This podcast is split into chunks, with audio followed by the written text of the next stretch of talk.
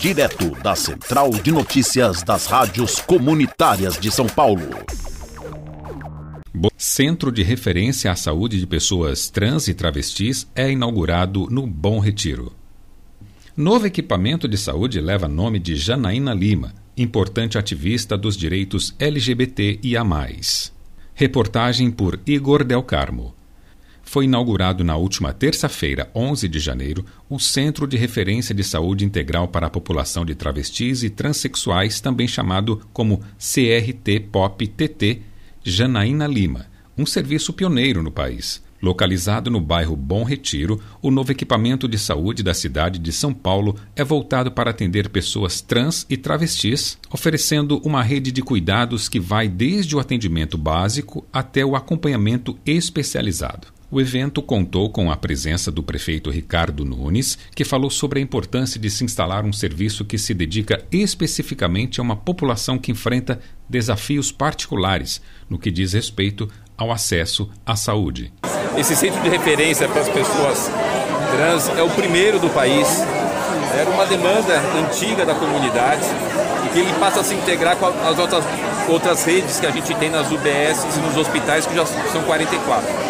Mas esse é a referência, com vários serviços, é, psicólogos, médicos, assistente social, então vai dar todo o atendimento, tudo aquilo que a comunidade solicitou e que a Secretaria da Saúde identificou como necessário de atendimento, vai poder ser feito aqui. A gente vai ter o atendimento nas UBSs e que vai fazer o encaminhamento para o atendimento aqui nesse equipamento. Então a gente está muito feliz, que é um grande avanço e é um equipamento, esse centro de referência, que com certeza será exemplo para o Brasil. É tudo que São Paulo faz positivo, acaba reverberando. Então eu acho que além da gente ficar feliz de poder ter aqui e poder contribuir para que esse cuidado tão importante, tão especial para a saúde das pessoas trans possa se espalhar pelo Brasil todo. A gente vai estar tá, é, ampliando, né, não só esses equipamentos da área da saúde, tem esse atendimento para as pessoas trans, mas a gente está fazendo um grande avanço nos equipamentos de saúde que todos eles depois acabam se interligando. Como, por exemplo, de UPAs. Eu já inaugurei nove e vou inaugurar mais outras nove até 2024. A gente está ampliando muito o atendimento dos nossos CAPs. Chegamos agora a 102 CAPs na cidade. Eu inaugurei seis nos últimos cinco meses. Então, a ampliação do atendimento à saúde na cidade está crescendo bastante. Como eu disse, esse equipamento é importante, especial para as pessoas trans, mas a gente tem todo um conjunto de equipamentos na cidade para poder depois se integrar numa grande rede de saúde de São Paulo. Nós vamos ter atendimento de psicólogos, é, pessoas que vão fazer todo o encaminhamento com relação às questões hormonais, de assistente social, é, todas as especialidades que fazem necessário para o atendimento da pessoa trans serão realizados aqui, na, aqui, aqui nesse equipamento.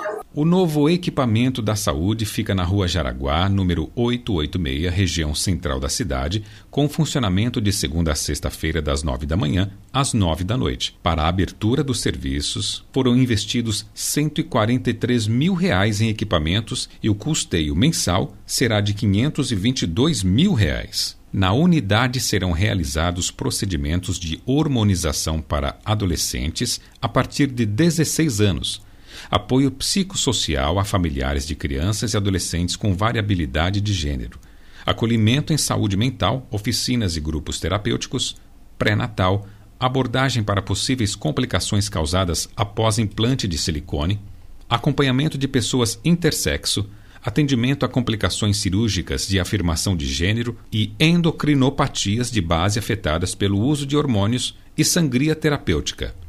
A unidade contará com uma variedade de profissionais dedicados ao trabalho focado nesse público, tais como endocrinologista, ginecologista, ebiatra, psicólogo, psiquiatra, urologista e fonoaudióloga, além da equipe de enfermagem, assistência social e administrativa serão 33 profissionais e 11 consultórios. Ricardo Nunes salientou que, para além da saúde, a Prefeitura tem cuidado da população trans na área financeira, através do programa Transcidadania. O Transcidadania é um programa muito importante, que é um programa que ele dá um auxílio financeiro para que as pessoas trans possam estudar e, portanto, ter ali a sua autonomia é, profissional. Isso é fundamental para a dignidade. Em 2016 haviam 100 vagas no, no Transcidadania.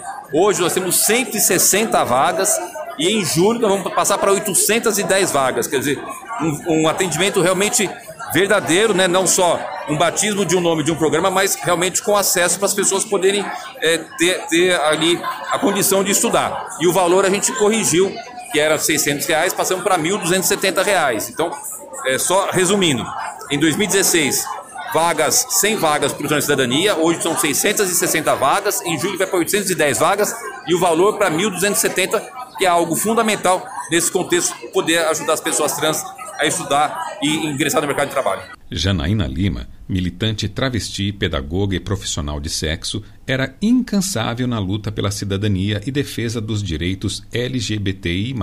Nascida na divisa do Rio Grande do Norte com a Paraíba, atuou como coordenadora adjunta de políticas para LGBTI de São Paulo. Ela faleceu em 3 de setembro de 2021. Em 2014, o Conselho Municipal de Atenção à Diversidade Sexual de São Paulo elegeu uma mulher travesti para estar à frente, Janaína Lima, que se orgulhava de si mesma foi a primeira presidente travesti do Conselho. Este programa foi realizado com o apoio da sexta edição do Programa Municipal de Fomento ao Serviço de Radiodifusão Comunitária para a cidade de São Paulo.